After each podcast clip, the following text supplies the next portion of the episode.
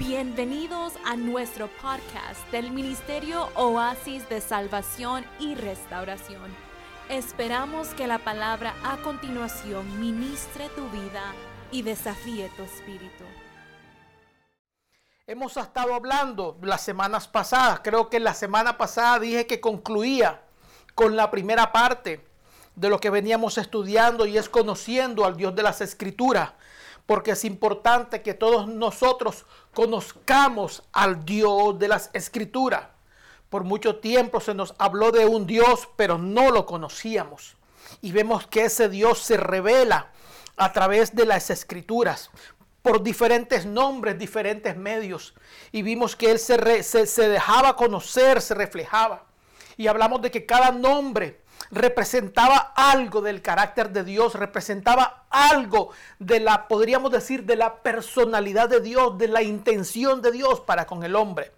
Cada nombre era intencional, lo dije en varias ocasiones. Ningún, ningún nombre de eso fue así, que salió de la chiripa, algo fortuito, algo que se le inventó. No, cada nombre tenía un propósito, una razón específica para un tiempo específico. Y hablamos todo eso en el antiguo pacto, cómo Dios se revelaba y se manifestaba. El último libro en escribirse en el Antiguo Testamento, ese libro de, ¿alguien nos conoce? ¿Cómo se llama el último libro? Sin leer la Biblia, sin ver el, sin ver el, índice, ¿cómo se llama el último libro del Antiguo Pacto? Y hasta aquí lo oigo a todito, al unísono mencionarlo. Malaquías. Después de Malaquías hay un silencio aproximadamente de unos 400, 450 años. Y entramos a una escena en el pueblo de, Judea ya habían regresado. Y es un escenario completamente diferente al que vemos en el antiguo pacto. Y aparece un personaje llamado Juan. Se rompe el silencio y aparece un personaje llamado Juan. Vemos que el pueblo en ese entonces está siendo gobernado por Roma. Ya los griegos ya desaparecieron, ya desaparecieron los babilónicos, ya desaparecieron un montón de gente. y vemos que en ese entonces aparece Juan. Y después de Juan viene un personaje que es al que vamos a leer.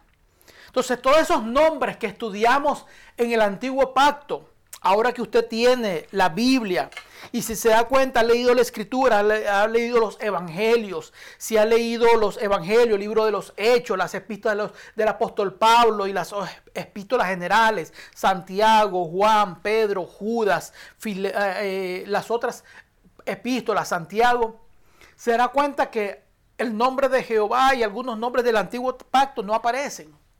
Entonces, Intentaremos a partir de hoy en esta, en enseñanza y en las próximas semanas, no sé cuántos me tomará esta otra segunda parte de la enseñanza, es hablar de, esos nombres y cómo se van eh, integrando en, la persona de nuestro Salvador y Señor.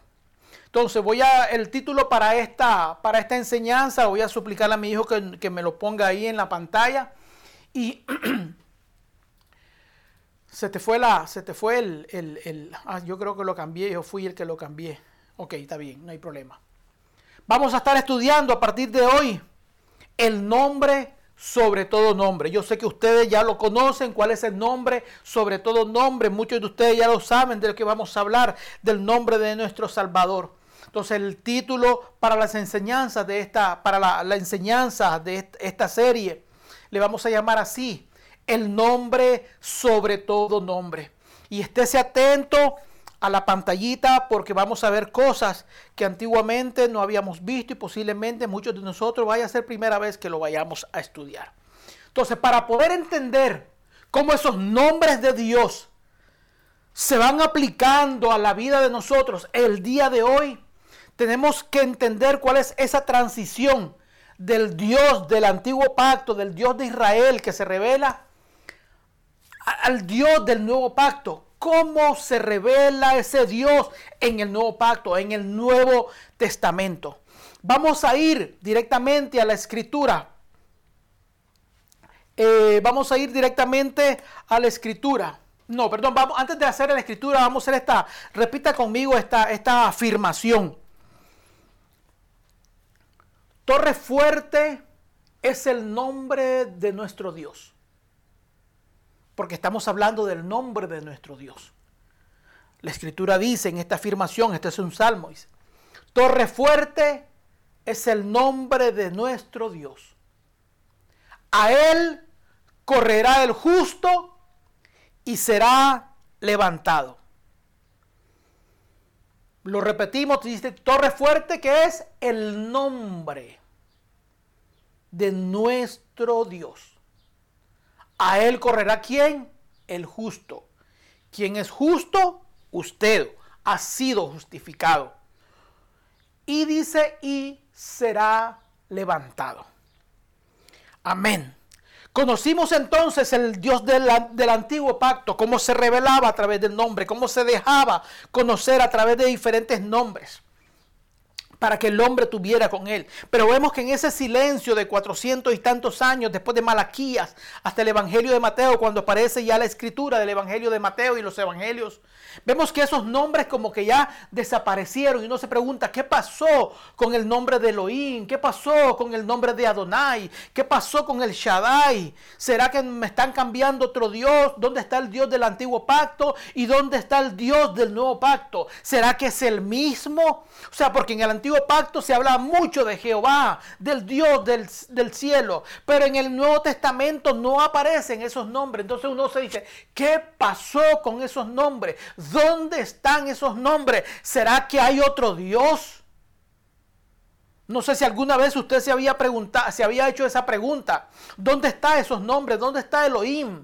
¿Dónde está el Shaddai? ¿Dónde está Jehová Nisi? ¿Dónde está eh, Jehová Rafa? ¿Dónde están? ¿Dónde está? ¿Qué se hizo? Porque en el Nuevo Testamento no aparece y aparece solamente el nombre de un personaje, que es el nombre de nuestro Salvador. Vamos entonces a ver cómo llegó ese nombre a nosotros, cómo llegó ese nombre a las escrituras, cómo llegó ese nombre a ocupar, por decirlo así, el lugar de todos esos nombres. Cómo es que todos esos nombres se vinieron a concentrar en un solo nombre. Vamos a ver lo que dice la escritura. Vamos a ir al primer pasaje de la escritura y los voy a invitar que nos vayamos a la epístola del apóstol Pablo a los filipenses, capítulo 2, verso 9. Filipenses, capítulo 2, verso 9. Y hoy más que una prédica es una enseñanza. La escritura dice que todo lo que está escrito ha sido para nuestra enseñanza para que aprendamos, dice la escritura literalmente. Entonces, hoy más que predicar es una enseñanza, por eso le digo, si puede anotar, anote. Si puede usar su celular y o no sé si tendrá un celular viendo su celular, no sé si tiene una pantallita, si puede tomar una foto a la pantallita, a la, a la, al a, la, a, la, a la ilustración, a la imagen que vamos a proyectar en la pantalla, sería bueno. O escríbalo, porque va a haber unas letras ahí todas raras y extrañas. pero tienen una razón de ser. Filipenses capítulo 2, versos 9 al 11 dice así, por lo cual Dios también le exaltó hasta lo sumo y le dio un nombre que es sobre todo nombre. Lo vamos a ir viendo despacito, vamos despacito. Aquí no hay prisa, no hay necesidad de ir corriendo porque esto no es competencia con nadie. Esto es que usted vaya despacito asimilando y aprendiendo. Yo no gano nada con tener una carrera de caballos porque aquí nadie va a llegar, aquí no es carrera de caballos que yo quiero llegar en primero, no. Aquí es aprender, sacarle el jugo a la escritura. Hay que escudriñarla, aprenderla a estudiar. Y dice el primer verso, el verso 9, por lo cual Dios también le exaltó hasta lo sumo, hasta el máximo, y le dio un nombre que es sobre todo nombre. Vemos que ese nombre dice es sobre todo nombre, está arriba, es superior a todos esos nombres. Para que en el nombre de Jesús, si se da cuenta, y ese Jesús está en negrita y está con una rayita. el nombre de Jesús se doble toda rodilla. Poniendo atención a este texto, dice, de lo que están donde? En los cielos y la tierra y debajo de la tierra. Ponga cuidado a ese texto, porque dice, para que en el nombre de Jesús toda rodilla se doble de los que están de dice, ¿dónde primero? En los cielos. Dios, una pausita ahí. ¿Cómo que en los cielos? Si en el cielo está Dios. ¿Será que Dios, será que Jesús vino a suplantar, quitarle el trono a Dios? ¿Será que Jesús quitó a Dios del trono y se sentó él? Porque en el cielo está el Dios. Y la escritura dice, para que toda rodilla de los que están en el cielo se doble ante Jesús. Pregunto, ¿ya no se doblan delante de Dios, sino delante de Jesús? Esas preguntas, esas respuestas las tenemos más adelante. Dice, para que en el nombre de Jesús se doble toda rodilla de los que están en el cielo, en la tierra, y qué dice, y algo bien interesante ahí, y debajo de la tierra. Para los que, para los que creen que no existe eh, vida después de la muerte. La, iglesia y los testigos de Jehová dicen que cuando uno se muere se va al sepulcro y ahí se queda. La pregunta es, entonces, ¿quiénes son estos que están debajo de la tierra? Porque si hay vida en los cielos, los ángeles, querubines, serafines. Hay vida en la tierra, usted y yo, los que estamos acá. Pero dice en los cielos, en la tierra, ¿y qué dice? Y debajo de la tierra. O sea, hay algo debajo de la tierra. No es el tópico de esta semana, pero hay algo debajo de la tierra. Estúdielo. Y toda lengua confiese que Jesucristo es el Señor para gloria de Dios Padre. Leemos y toda lengua confiese que Jesucristo es el Señor para la gloria de Dios Padre. Entonces en el verso anterior decía, para que en el nombre de Jesús se doble toda rodilla. ¿Cómo llegó ese nombre de Jesús? ¿Qué significa para nosotros el nombre de Jesús? Eh, lo he dicho en, en estudios anteriores. Hay algunas palabras en nuestro idioma, castellano o español, como usted quiera llamarle, que a veces no tienen la esencia pura del idioma original. ¿Qué quiero decir con eso? Recuerde que, nosotros, nuestras Biblias, es una traducción de un lenguaje a otro y otro a otro. La Biblia se escribió, el Antiguo Testamento posiblemente en, en hebreo y arameo, el Antiguo Pacto. El Nuevo Testamento se escribió en griego, algunas partes en, en, en, hebreo y algunas partes en arameo, pero principalmente en griego. Ahora bien, el problema es que muchas palabras se traducen del hebreo al griego, del griego al latín y del latín al español. O sea, han pasado por tres, cuatro traducciones diferentes. Entonces, en esas traducciones de un lenguaje a otro, se lo he dicho en otras ocasiones, a veces se pierde la esencia del idioma original. Porque uno tiene que a veces, para cambiar de un idioma a otro, tiene que a veces inventar, quitar, disminuir palabras para poder conservar la idea. Pero en sí, la, la, la, la esencia del mensaje como que se pierde, la, esencia de la palabra como, se, como que se pierde. Y entonces para nosotros Jesús, aunque es un nombre que ya hemos estado pero como que no tiene ese, es, es, el, nombre, la palabra, uno se pregunta, ¿qué significa Jesús? ¿Por qué el nombre de Jesús es tan importante? Para poder entender el nombre de Jesús y la importancia del nombre de Jesús, tenemos que ir a dónde? A sus orígenes. Tenemos que ir a sus raíces, de dónde nace el nombre de Jesús? ¿De dónde sale? ¿De dónde surge el nombre de Jesús? porque es de ahí donde vamos a ver por qué ese nombre comienza a ocupar el lugar sobre todos los otros nombres. Vamos a ver. Voy a pedirle a mi hijo que me ponga la pantalla. A partir de hoy, atento a la pantallita, por favor. El nombre de Jesús aparece en el Nuevo Testamento y el Nuevo, en Mateo y el Nuevo Testamento fue escrito en griego. Aunque el nombre Jesús es un nombre hebreo, pero el Evangelio fue escrito en griego.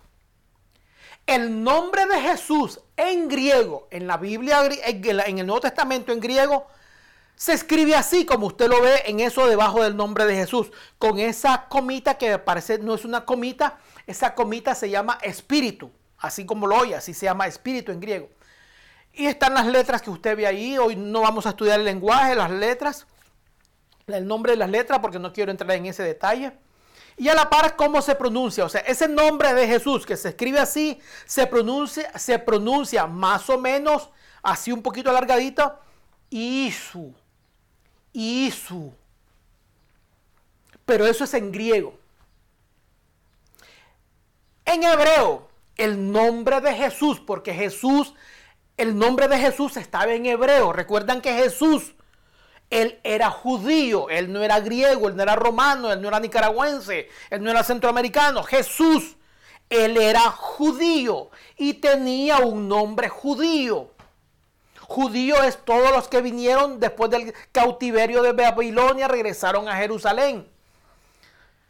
Entonces su nombre hebreo es Yahshua o Yeshua, que se escribe de las dos maneras como usted lo ve en azulito ahí en la pantalla.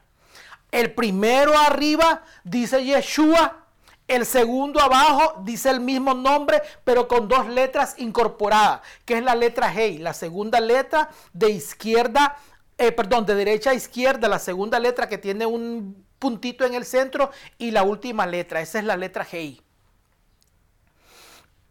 Entonces, en esos dos nombres, ahí dice el nombre Yeshua, se escribe de las dos maneras. Y ese es el nombre de Jesús en hebreo, Yeshua. En, griego, que es el nombre que aparece primero después de Jesús, es Yishu, que es una traducción. ¿Lo ves cómo se va perdiendo el, lenguaje de Yeshua a Yisu? Porque Yisu es en griego, pero su nombre es Yeshua. Y usted me va a decir, hermano Carlos, pero ¿qué tiene que ver eso con Jesús? Por eso le digo, para poder entender el nombre de Jesús, tenemos que entender su raíz, cómo es que tenemos ese nombre. Entonces, el nombre en hebreo de nuestro Salvador es Yeshua o Yahshua. Y ese nombre que implica, claro, hoy tenemos la traducción, vuelvo, vuelvo y repito, se tradujo del hebreo al griego, ya va una traducción, del griego al latín, dos traducciones. Del latín al español, tres traducciones. Entonces ahí se pierde la, pronunciación del nombre. El nombre de nuestro Salvador en el original hebreo sería Yeshua o Yahshua. Entonces ese nombre tiene, un, tiene algo encerrado dentro de él que aún todavía nosotros no logramos comprenderlo. Ese nombre está encerrado. En hebreo cada palabra, cada letra tiene un poder más que en otro nombre. Recuerde que el nombre, el, lenguaje original de la escritura es en hebreo. Entonces ya vemos que Jesús, su origen, que el nombre que nosotros conocemos hoy como Jesús tiene su origen en la palabra hebrea, que el nombre hebreo Yeshua o Yeshua. ¿De dónde sale esa palabra? ¿Cuál es la raíz de esa palabra Yeshua? ¿Cuál es la raíz del nombre de Yeshua? Vamos a ir a otra partecita, otro estamos estudiando hebreo. Como yo le dije una vez, aquí vamos a aprender hebreo. Vamos ahora el segundo slide, por favor. Mi asistente, como le digo, si no aparezco yo en la pantalla, olvídese. Me interesa que vaya a la pantalla. La segunda, papi, Adriel. La otra. Ok.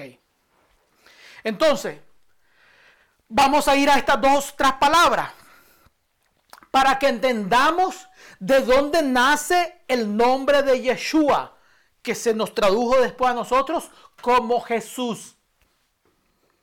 La palabra Yeshua o el nombre Yeshua tiene su origen en un verbo en hebreo, que es el verbo salvar. Recuerde que Jesús es nuestro Salvador.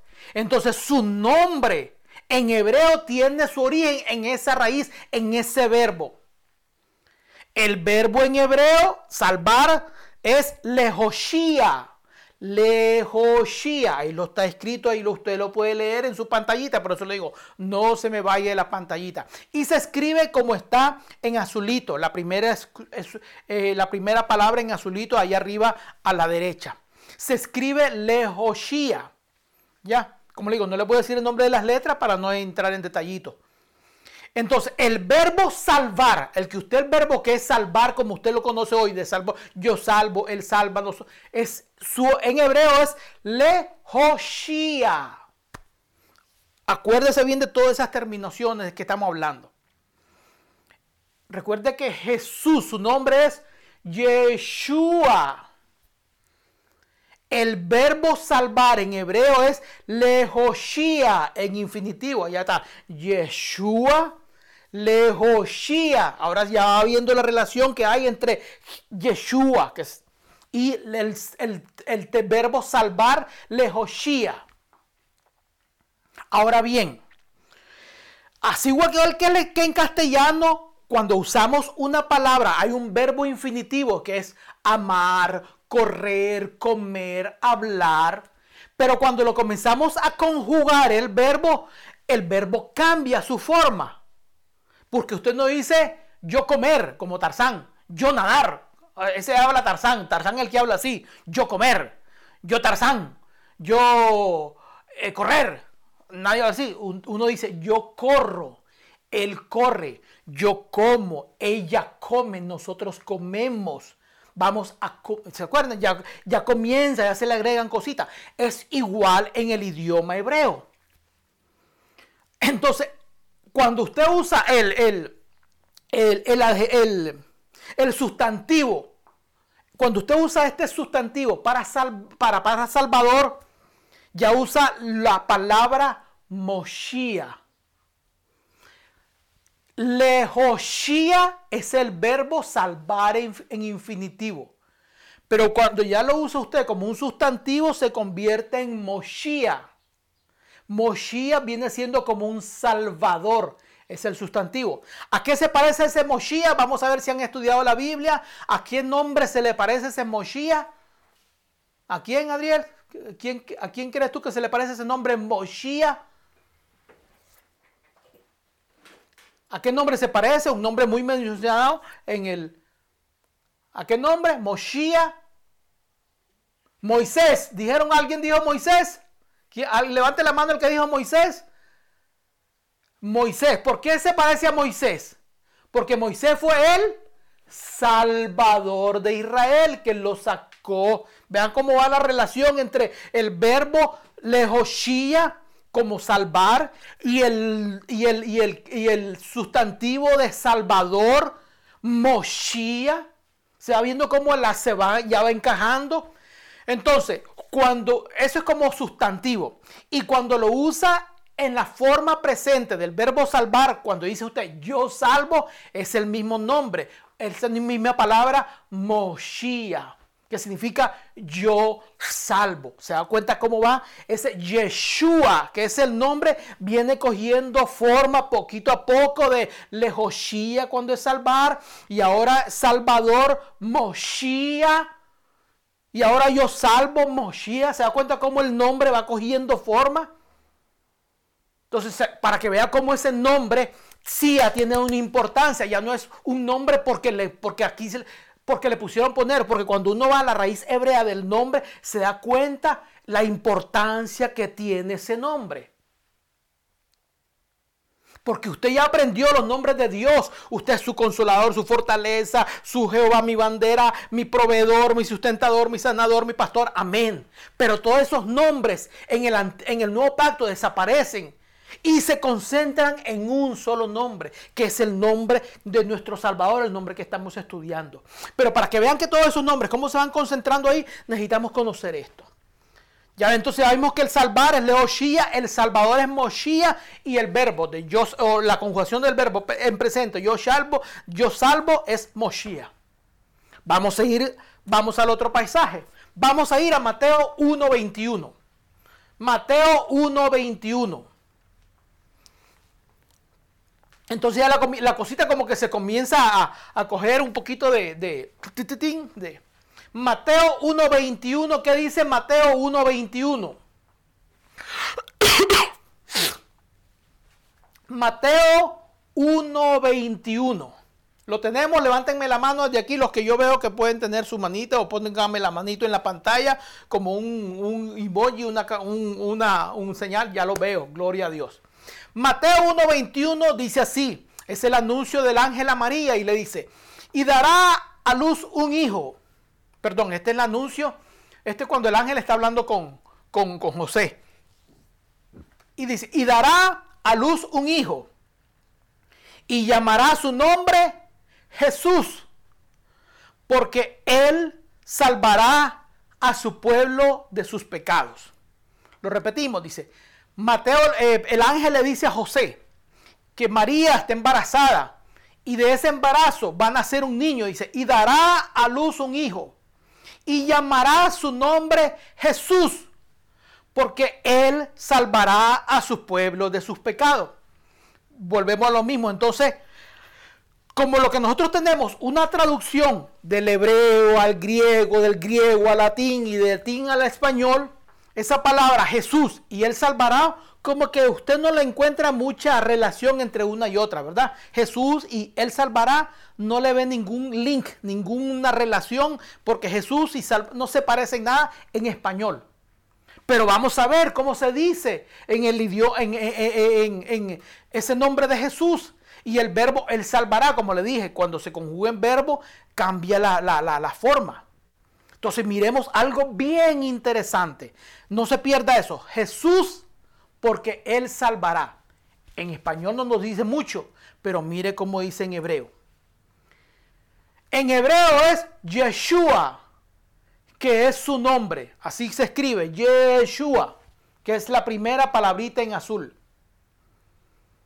Ahora, la expresión Él salvará, o sea, el futuro de Él salvará, ¿cómo se escribe en hebreo? Yoshia.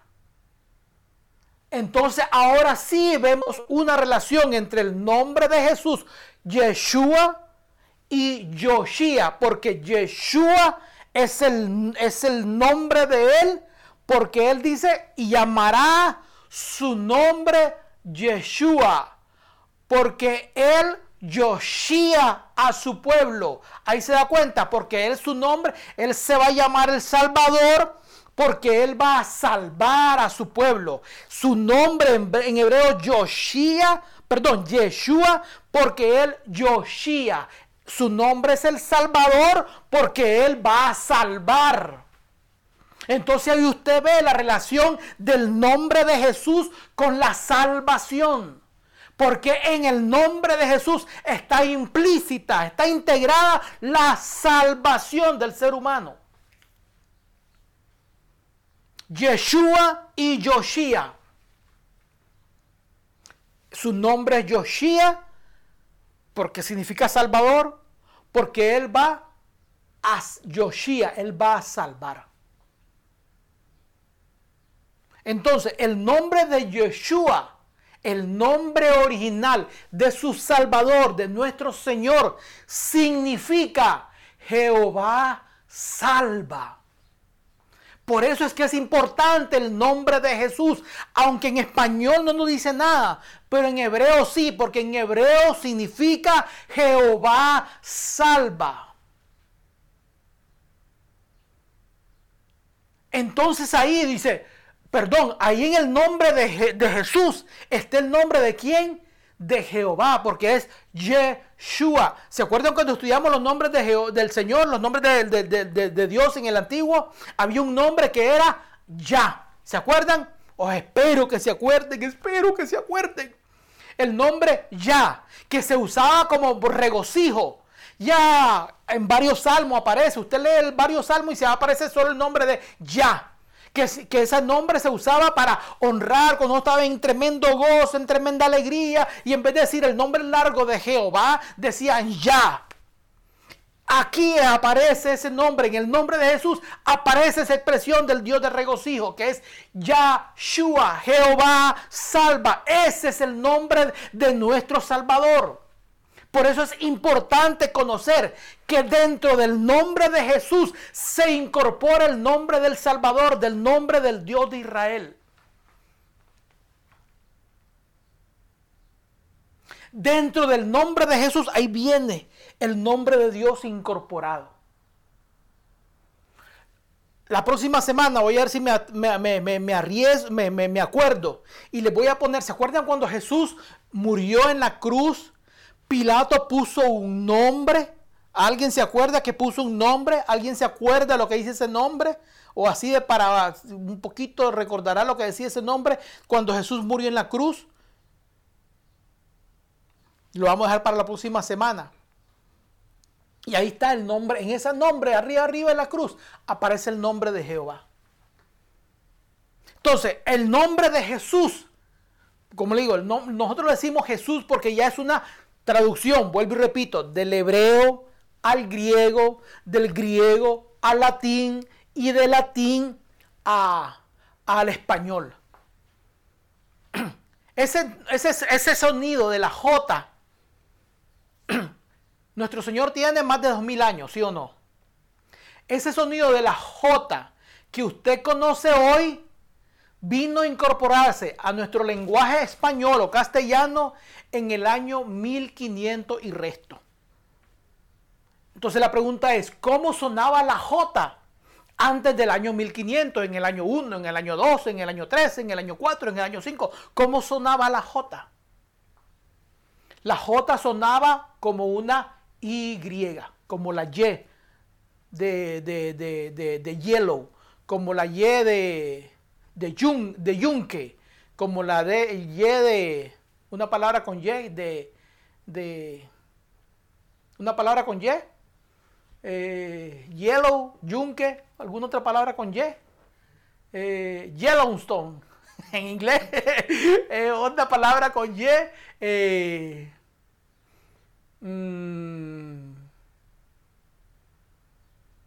No recuerdo ahora mismo ninguna palabra con Y, no se me viene ninguna de solo esas dos palabras. Entonces la J antes sonaba como Y. Y ustedes lo pueden ver todavía en inglés. Arlencita, ¿estás por ahí? Arlencita. No, no está por ahí. ¿Cómo se, ¿Cómo se escribe los que sabemos un poquito inglés y los que viven acá y los que no saben inglés pero han estudiado inglés? Yo sé que ustedes saben. ¿Cómo se escribe en negro en inglés? Se escribe Januari. ¿Y cómo se pronuncia? Se pronuncia Januari, ¿verdad que no se pronuncia Januari? ¿Cómo se pronuncia? Januari. Aunque está comenzando con J se pronuncia January. Junio y julio, ¿cómo se escriben? June y Jun y July, pero no se pronuncian Jun ni July. Se pronuncia June y July, aunque comienzan con J, porque antiguamente el sonido de la J era un sonido a la, a la Y, a la, a la Y, a la Y. Por eso es que se menciona Yeshua y significa Jehová salva. Entonces, con este nombre del Salvador tenemos un problema para Israel. Va a haber un problema. ¿Por qué? Porque el nombre de Yeshua, nombre de Jesús, significa Jehová salva. Pero entonces ahí comienza el problema cuando Jesús vino a la tierra, comenzó a tener problemas con los judíos. ¿Por qué? Inclusive por su nombre. Ya por el nombre de él ya tenía problemas con los judíos. ¿Por qué? Vamos a ver. Isaías 43.3. Vamos a ir a Isaías 43, verso 3. Isaías 43, verso 3.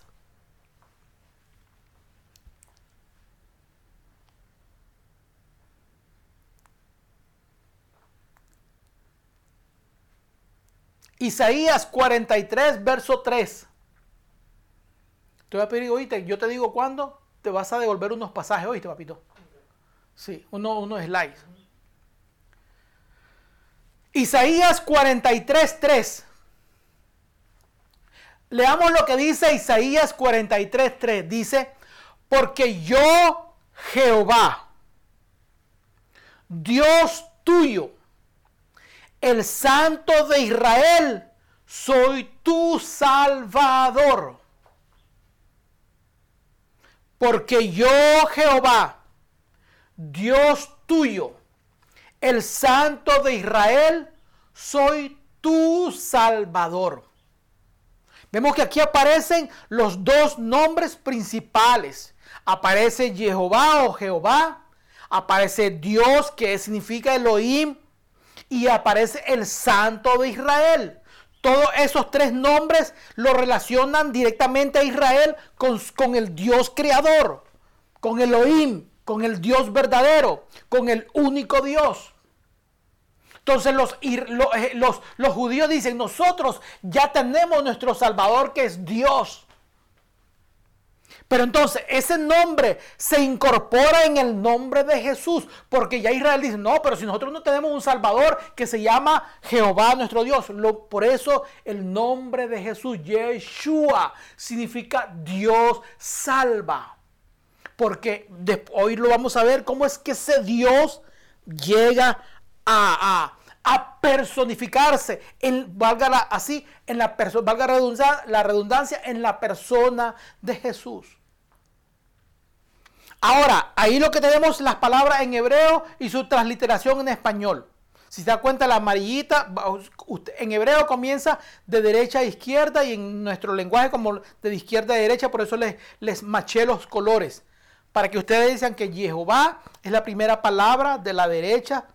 Así. Y ahí diría, así en hebreo diría, Jehová que lo aprendimos, para que vean que aquí están los nombres que aprendimos ya que yo no estoy inventando cuentos de caperucita roja.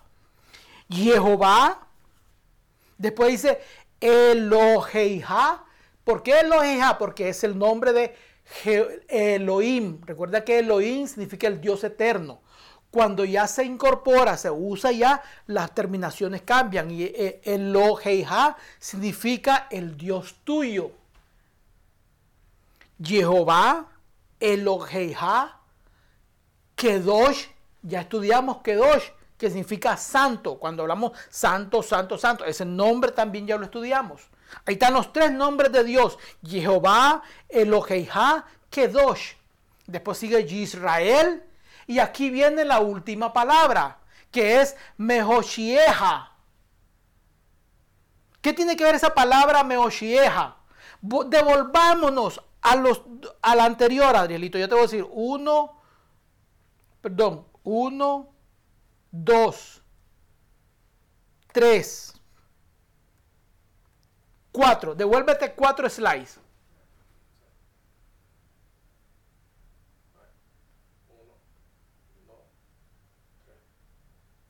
4. Nos devolvimos. Jehová Meoshieja, decía al final, Jehová tu Salvador. ¿Y cómo es el verbo aquí? del Salvador es Moshiach.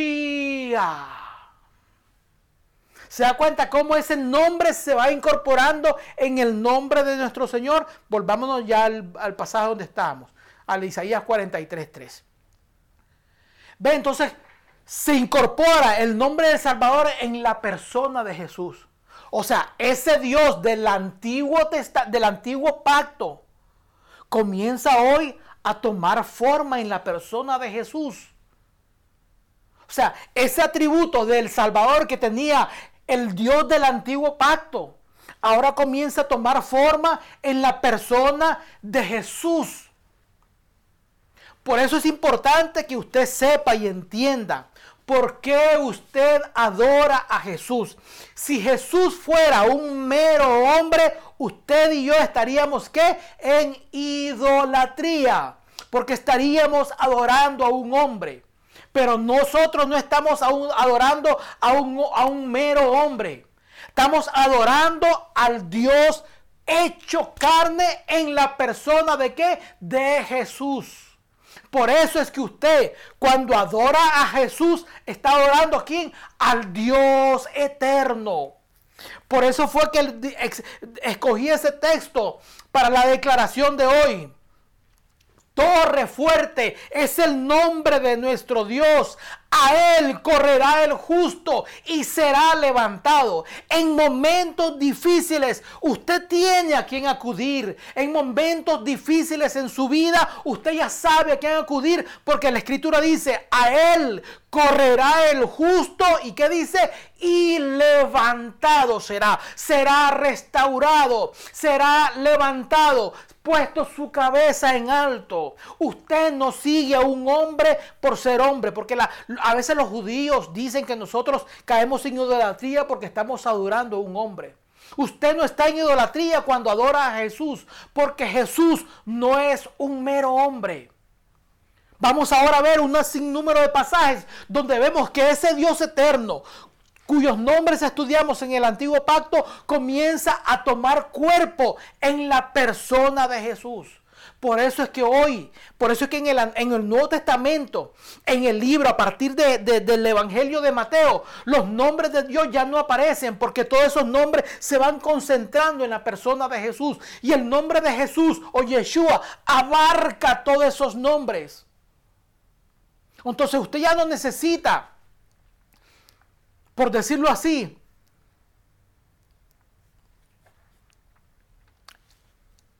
como los antiguos patriarcas, Dios se me presentó en tal área, le ponía un nombre.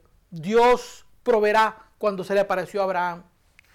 Cuando se le aparece a, Jacob, va corriendo ahí, Jacob va para no sé dónde corriendo, se acuesta en una almohada y dice, aquí es Betel, Betel, el Dios que está aquí, la casa de Dios, Betel es casa, Él es Dios, la casa de Dios. La, la, eh, eh, Jehová es mi pastor, Jehová Roy. Eh, la, viene la, la, egipcia hebrea y dijo un nombre de Dios cuando Dios, Dios el que me ve. ¿Se acuerdan todos esos nombres? Pero ahora ya usted no tiene que ir directamente, porque ya usted ya tiene al Dios incorporado completamente en la persona de Jesús. Por eso es que todos esos nombres, la escritura dice, el pasaje primero que leímos, porque Dios lo exaltó hasta los sumos, al máximo, lo puso en el nivel más alto. Para que en el nombre de Jesús, y le dio un nombre que es sobre todo nombre, ese nombre de Yeshua, el nombre de Jesús, está sobre todos esos nombres porque está concentrado en él. Usted tiene un problema, vaya al nombre de Jesús, puede invocar el nombre de Jesús porque ahí está invocado, ahí está completo, ahí está integrado todo el nombre de toda, toda, toda la deidad. O sea, ya no tiene que ir a diferentes expresiones de Dios. En Jesús se resumen toda la expresión de Dios. Vamos a ir al Evangelio de Mateo al Evangelio de Mateo nuevamente, capítulo 1, versos 23 y 24. Evangelio de Mateo, capítulo 1, versos 23 y 24. La profecía del venimiento de Jesús. Mateo 1, versos 23 y 24.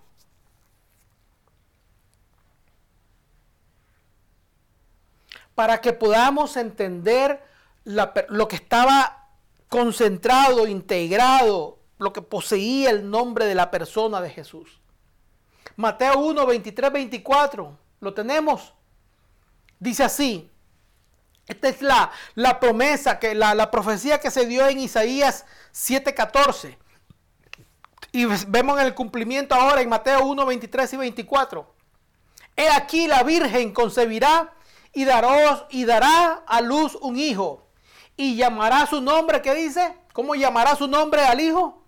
Emmanuel, que traducido es Dios con nosotros. Esa profecía que se está cumpliendo en la persona de Jesús, la encontramos en Isaías 7:14. Es la misma profecía. He aquí una virgen concebirá y dará a luz un hijo y llamará su nombre Emmanuel, que traducido es Dios con nosotros. Pregunto, estudiantes bíblicos, los que me están escuchando, ¿alguna vez a Jesús se le conoció como Emanuel? Ustedes ven que si algún pasaje, algún texto bíblico en el Nuevo Testamento donde a, Jesús se le llame Emanuel. ¿Alguien ha leído algún texto en la escritura donde a, a Jesús alguien le haya llamado Emanuel? Entonces, ¿por qué aquí aparece que se llamará su nombre Emanuel? Si a Jesús nunca se le, como, nunca se le conoció como Emanuel. ¿Qué significaba ese nombre de Emanuel? La misma traducción lo dice, el mismo texto lo dice. La traducción es Dios con nosotros. Y Manu, que significa con nosotros, y el nombre que hemos venido estudiando. ¿Se acuerdan que yo les dije que Él, aunque en español para nosotros otra cosa, pero en hebreo Él significa Dios. Por eso está Daniel, por eso está Ezequiel. Cada nombre de eso significa algo de Dios. Entonces, el nombre de Manuel significaba Dios con nosotros. Entonces, ¿cómo es que Jesús tenía esos dos nombres? Tenía Yeshua o Jesús y tenía Emanuel. Pero a nadie lo llamó nunca Emanuel. A Jesús nunca se le conoció como Emanuel, porque Emanuel en sí no era un nombre propio. Su nombre propio era Jesús o Yeshua. Pero entonces, ¿qué implicaba este Emanuel? Entonces ahora miremos esto de slide principal. Por favor, ponga atención a eso. Yeshua, que es su nombre propio. Poneme el otro del texto, papi. El texto, el siguiente. Yeshua, que es su nombre propio, describía su misión. Describía la razón por la cual venía a la tierra. ¿Cuál era su misión? ¿Cuál era la misión de Jesús? El de salvar, el de redimir.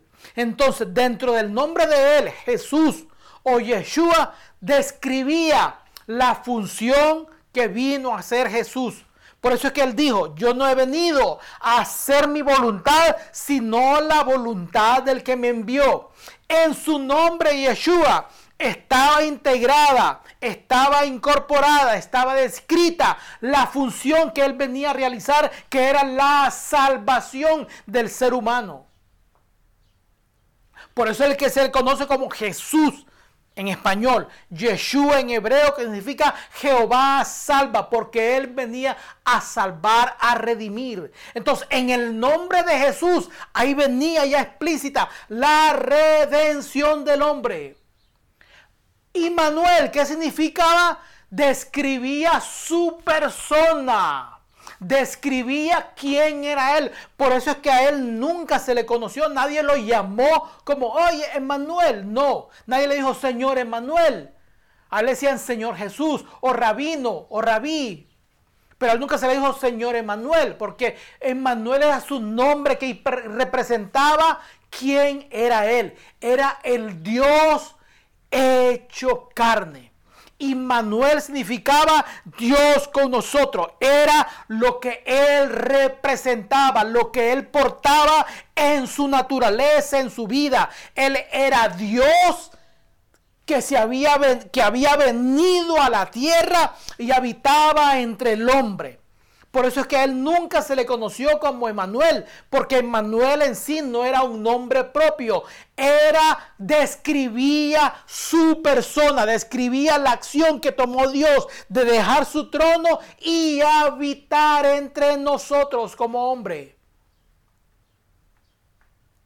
Entonces, esa persona a la que usted adora como su Salvador es el mismo Dios. Por eso usted no tiene a alguien, a otro. No.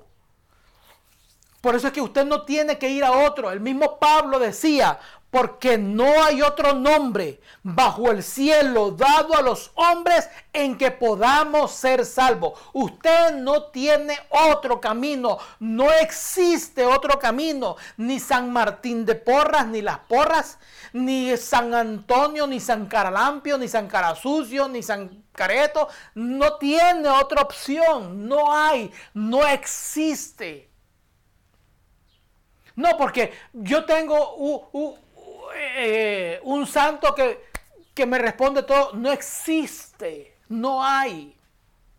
No que cuando no te recuerdan, yo no sé si todavía la, la gente lo hace o no lo hace. Hace mucho que nos desconectamos de eso.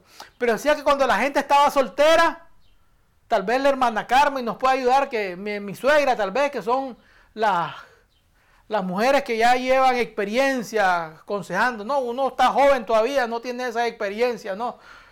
Pero dicen que antiguamente las mujeres ponían a San Antonio. Yo es verdad, sí es verdad, es mentira que ponían a San Antonio patas arriba para que le diera un novio.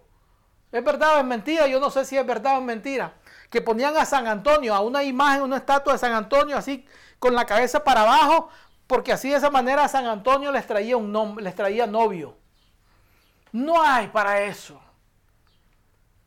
No existe eso. Emmanuel era Dios con nosotros. Dios, ese Dios que ya aprendimos con todos esos nombres en el antiguo pacto. Porque ahora, ¿ves lo importante que es haber estudiado esos nombres? Porque ahora vemos que todos esos nombres se incorporan, se integran en la persona de Jesucristo. ¿Por qué? Porque ese nombre, ese Dios que se reveló como el Shaddai, que se reveló como Adonai, que se reveló como Elohim, que se, se le reveló como el pastor, se le reveló como Isi, se reveló como el proveedor. Todo eso bajó a habitar con nosotros en la tierra en la forma de Jesús, porque Él es Dios con nosotros. ¿Se da cuenta? Ahora sí va cogiendo, el rompecabezas va cogiendo forma, ¿no? Ahora, vamos a apoyar. No es algo que yo lo pienso ni lo que yo lo creo. Es lo que dice la escritura. Ah, vamos a ver todas esas, esas, los textos bíblicos, recuerde. Y apréndase esto siempre. Por boca, dice la escritura en el libro de, de Levítico y Deuteronomio.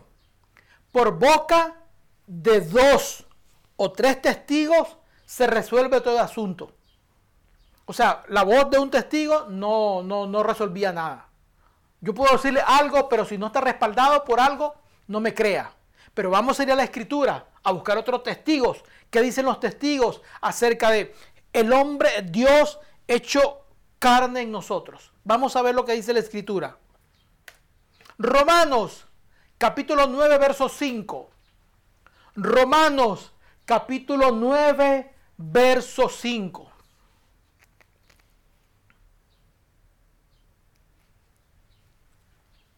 Romanos capítulo 9, verso 5. Cuando alguien le pregunte a usted por qué usted adora a Jesús, por qué usted adora a Cristo, estos pasajes que están acá tienen la respuesta para esa pregunta. Usted no sigue a Cristo porque no tiene otra cosa que hacer ni tiene a quién más seguir. No, hay una razón por la cual usted y yo adoramos y seguimos a nuestro Señor. Romanos 9:5 dice, de quienes son los patriarcas y de los cuales, según la carne, vino quién? Cristo, nuestro Jesús, nuestro Señor. El cual que dice, el cual que lo estamos buscando todavía, algunos creo que lo están buscando, Romanos 9.5. Espero que tu, su Biblia tenga el libro de Romanos. Si su Biblia no tiene Romanos, pues no sé qué va a pasar con ese libro de Romanos. Romanos 9.5 dice de quienes son los patriarcas y de los cuales según la carne vino Cristo, el cual que dice, el cual es Dios sobre todas las cosas. Usted no sigue a un hombre, usted sigue al Dios mismo. De los, de los cuales son los patriarcas, de los cuales según la carne vino Cristo, el cual es Dios sobre todas las cosas. Ahí vemos el Dios Immanuel, el Dios con nosotros, a través de Jesús, el cual es Dios sobre todas las cosas. Otro pasaje, Colosenses, verso 2, perdón, capítulo 2, verso 9. Colosenses. Después de estos textos, usted ya no va a tener más duda de quién es Jesús, si Jesús es Dios o no es Dios, si es un cuento o es, una, es la verdad. Colosenses capítulo 2, verso 9.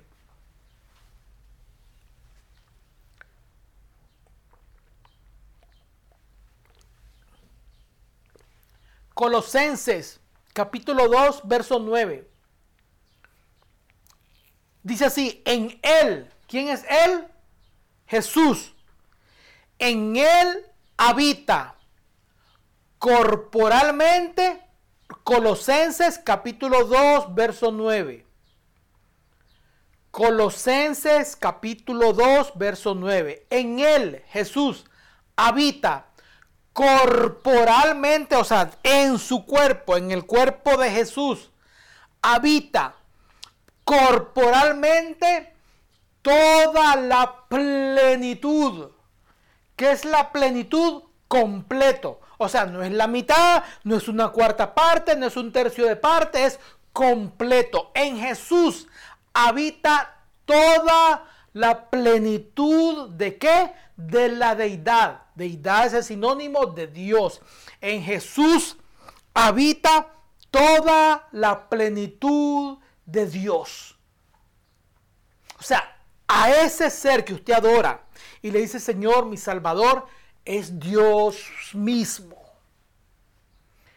La persona de Jesús es el Dios Immanuel, Dios con nosotros, el Dios hecho carne.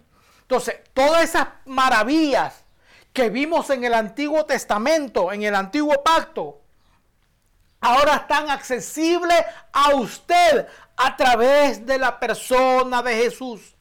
Necesita un pastor, Jesús. Necesita un proveedor, Jesús. Necesita un sanador, Jesús. Necesita un Dios creador, Jesús. Necesita pelear la batalla, Jesús, porque todos esos nombres se concentran en Jesús, porque Dios le dio un nombre que es sobre todos esos nombres, para que en el nombre de Jesús se doble toda rodilla. Ahora lo va entendiendo cómo todos esos nombres se incorporan en la persona de Jesús. Más adelante vamos a ver cómo cada uno de esos nombres se hacen una realidad en la manifestación del Señor Jesús.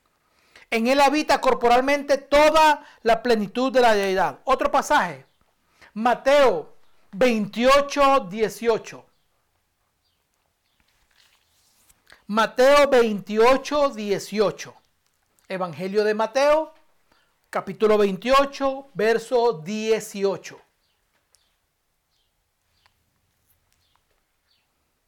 Tomen nota, como le decía como decían en tres patines, tomen nota, secretario. Escriban, porque todas estas cosas son importantes para que después no se le olvide. Mateo 28, 18. Jesús viene y dice, Jesús mismo dice, y Jesús se acercó y les habló diciendo, toda potestad me ha sido dada en el cielo y en la tierra. ¿Qué significa potestad? Significa autoridad, significa poder, significa dominio, autoridad. O sea, Jesús dice, yo tengo toda la autoridad, tanto en el cielo como en la tierra. Wait a. ¿Cómo es, que, ¿Cómo es eso de que tiene toda autoridad en la tierra, en, el cielo? Vuelvo y repito la pregunta, si en el cielo está Dios. Claro, ¿por qué Él tiene la toda autoridad en el cielo? Porque Él es Dios. Sencillo. No le, busca la, busque la quinta, la quinta pata al gato. Sencillo. porque Jesús tiene toda poder, en, toda potestad en el cielo? Porque Él es Dios. Porque, ¿Por qué Jesús tiene potestad en la tierra? Porque Él es Dios. Miremos lo que dice este pasaje para compararlo. Vemos lo que aquí dice Jesús. Dice, Jesús se acercó y le habló y dice, toda potestad me es dada en el cielo y en la tierra. Vamos a ver quién tiene dominio del cielo y de la tierra. Miremos el, el pasaje de Isaías 66.1. ¿Qué dice el pasaje de Isaías 66.1? Interesante, ¿no? Isaías 66.1. ¿Qué dice el pasaje de Isaías 66.1? Isaías 66, verso 1. Si alguno que no está muy diestro en la escritura necesita ayuda, siempre pida a los que están compañeros. No, que mire, que no le encuentro, que dónde está. Ya, yo sé que todos estamos aprendiendo. Créame, igual que usted, así pasamos todos nosotros. No sabíamos dónde estaba Génesis, si estaba antes o después de Apocalipsis muchas veces. Ya cuando estábamos comenzando. Uno le preguntaban, el profeta Ageo, y uno se quedaba, ¿dónde está eso? Sí. Uno le preguntaban, búscame Habacuc, y uno se, ¿y eso? no sabía dónde estaba eso. Pero ahora sí, a unos pocos, entonces todo eso es diestra. Por eso es que se llama esgrima. Porque esto es una espada. Entonces usted está practicando usar espada. Isaías 66.1 dice así. Jehová dijo, el cielo es mi trono y la tierra el estrado de mis pies. ¿Quién dijo eso? Jehová. Jehová dijo, el cielo es mi trono y la tierra el estrado de mis pies. Y Jesús dice, toda potestad me ha sido dada en el cielo y en la tierra. Porque hay una relación en estos dos, porque tanto Jesús como Jehová es lo mismo. Es el mismo Dios, por eso es que ellos tienen poder en el cielo y en la tierra. Porque es el mismo Dios. Porque nadie, o sea, ¿Quién manda en su casa?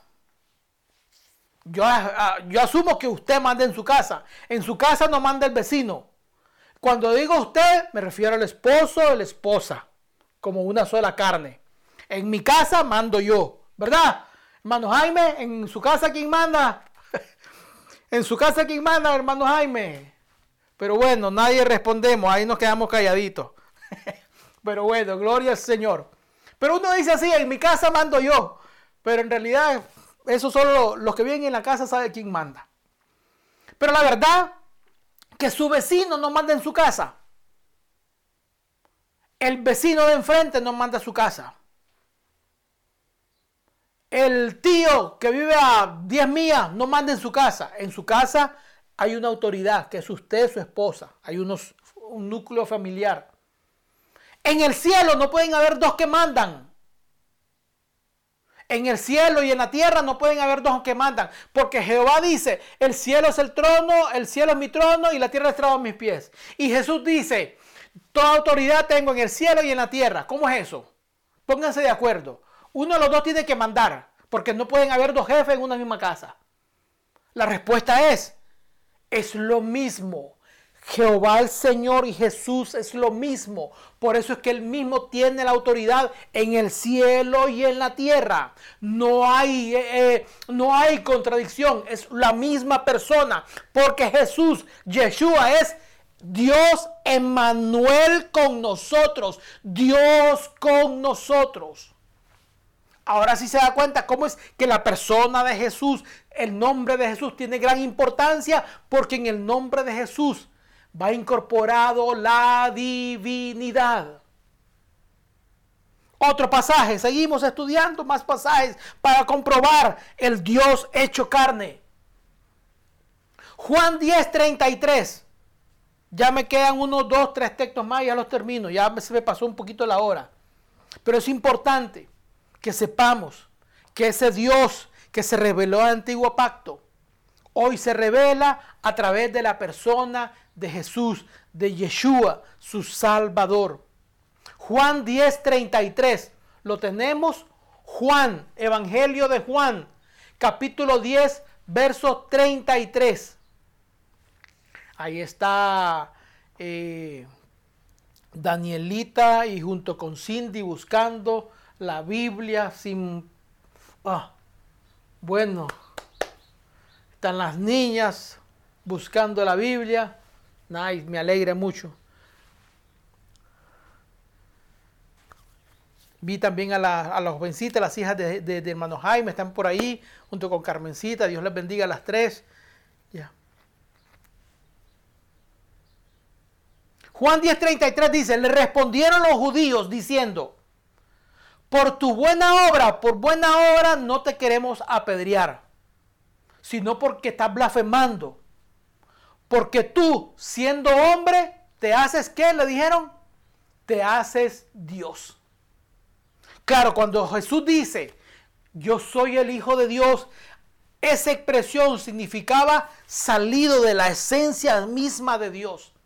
No era un hijo así biológico como lo tenemos, que lo parió, no. No significaba eso. Decir hijo de Dios para el judío era, tiene la misma esencia, la misma naturaleza que Dios. Por eso los judíos le decían, te queremos apedrear no por las cosas buenas que haces, sino porque eres un blasfemo, porque tú siendo hombre, porque ellos veían al hombre. Nada más.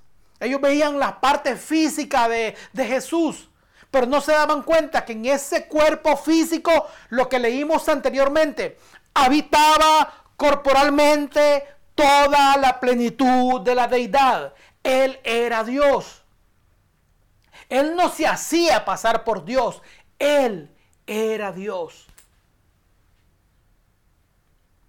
Otro pasaje, seguimos. Tito, capítulo 2, verso 13. Esto es para comprobarles a ustedes, hermanos, la naturaleza, la divinidad de su Salvador Jesús. Tito capítulo 2, verso 13. Tito, verso 2, capítulo 13. Tito está después de Timoteo. Encuentra a Timoteo Primero y segundo de Timoteo y luego viene Tito. ¿Lo tenemos? Me levantan la mano, le estoy dando un, chancecito. Lo tenemos, ya, ya lo encontraron. Amén, amén. Ya. Tito, capítulo 2, verso 13, dice así.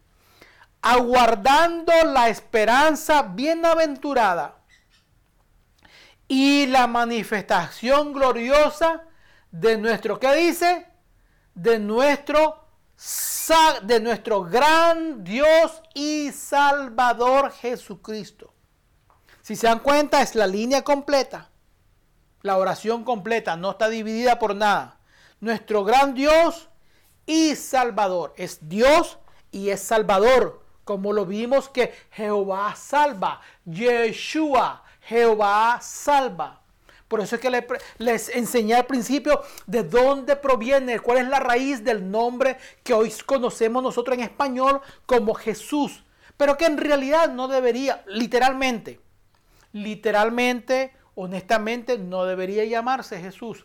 Porque el nombre, porque la J, como les dije, se incorporó en el año 1500. Antes del año 1500 la J se pronunciaba como la Y, como Y. ¿Ya? Por eso es que en griego la, letra que se aparece ahí es la iota. Así se iota, que es como una Y, iota, yo, yo, iota. Ya. Entonces, nuestro gran Dios y Salvador, Yeshua o Jesús. Lo ves que ahí en Dios y Salvador. Por eso fue que hablamos del origen del nombre de Yeshua, que significa salvación, Salvador, Jehová salva. Y creo que con esto es el último texto que le dejo para que vea la divinidad de Dios. Juan 1.1, la divinidad de Jesús, perdón. Juan 1.1, con este texto lo dejo ya tranquilito, ya estudiamos bastante palabra hoy. Para la próxima semana seguir estudiando más. Hoy la intención de la enseñanza de hoy era ver cómo ese nombre de Jesús llegó a nosotros.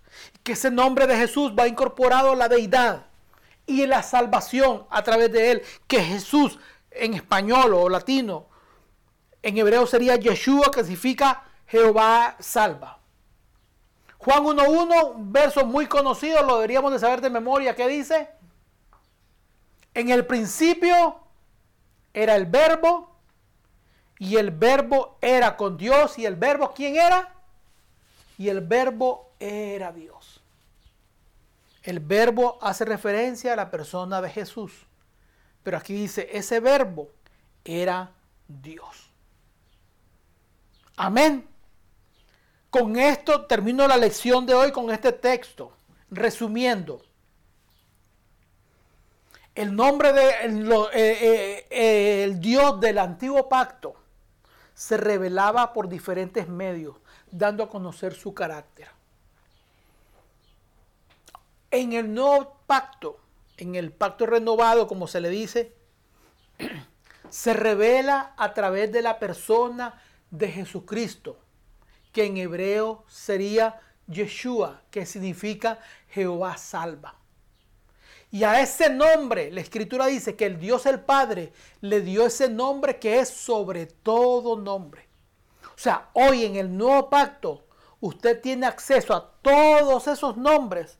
Elohim, El Shaddai, mi pastor, eh, Jehová Nisi, mi bandera, mi protector, a través de la persona de Jesucristo. A través de la persona de Jesús, usted tiene acceso a toda esa manifestación de Dios. No sé si la quedó claro, alguna confusión posiblemente quede, pero con la intención de que usted entienda, que yo entienda de que nuestro Salvador es Dios, es, la revelación, es la manifestación, es la encarnación del Dios del, del, del, del, del antiguo pacto. Usted sigue al Dios creador del cielo y de la tierra, al Dios todopoderoso, a través de la persona de Jesús. Quiero hacer una oración por ustedes. Cierran sus ojitos, Padre, gracias. Y luego se lo entrego a, a, mi esposa Marisol, que continúe con el, con el resto del servicio, o Arlencita, no sé. Hacemos una oración, Padre, gracias. En el nombre poderoso de tu Hijo amado, Jesús nuestro Salvador. A través del nombre que es sobre todo nombre para que en el nombre de Jesús, en el nombre de Yeshua, se doble toda rodilla de lo que está arriba en el cielo, en la tierra y debajo de la tierra. Adoramos tu nombre y engrandecemos tu nombre, Señor.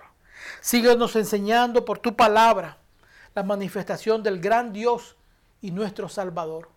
Honramos tu nombre, Señor. Bendigo la vida de cada uno de mis oyentes, Dios del cielo hasta donde ellos están, Señor, la bendición tuya, la protección tuya sea sobre ellos. Sanidades, Señor, del Dios, de, del Dios que sana sea sobre ellos. La provisión del Dios que provee sea sobre ellos. La fortaleza del Dios de fortaleza sea sobre ellos. Que en sus batallas, en sus luchas puedan encontrar con la bendición de Jehová Nisi. Jehová es la bandera, Jehová pelea por ellos. Jehová es el pastor de ellos que ellos puedan sentir ese refugio en tu nombre. Torre fuerte es el nombre del Señor. Torre fuerte es el nombre de Jehová. Torre fuerte es el nombre de nuestro Dios. A Él correrá el justo. A Él correremos a ti. A tu nombre correremos y nos refugiaremos como una cúpula.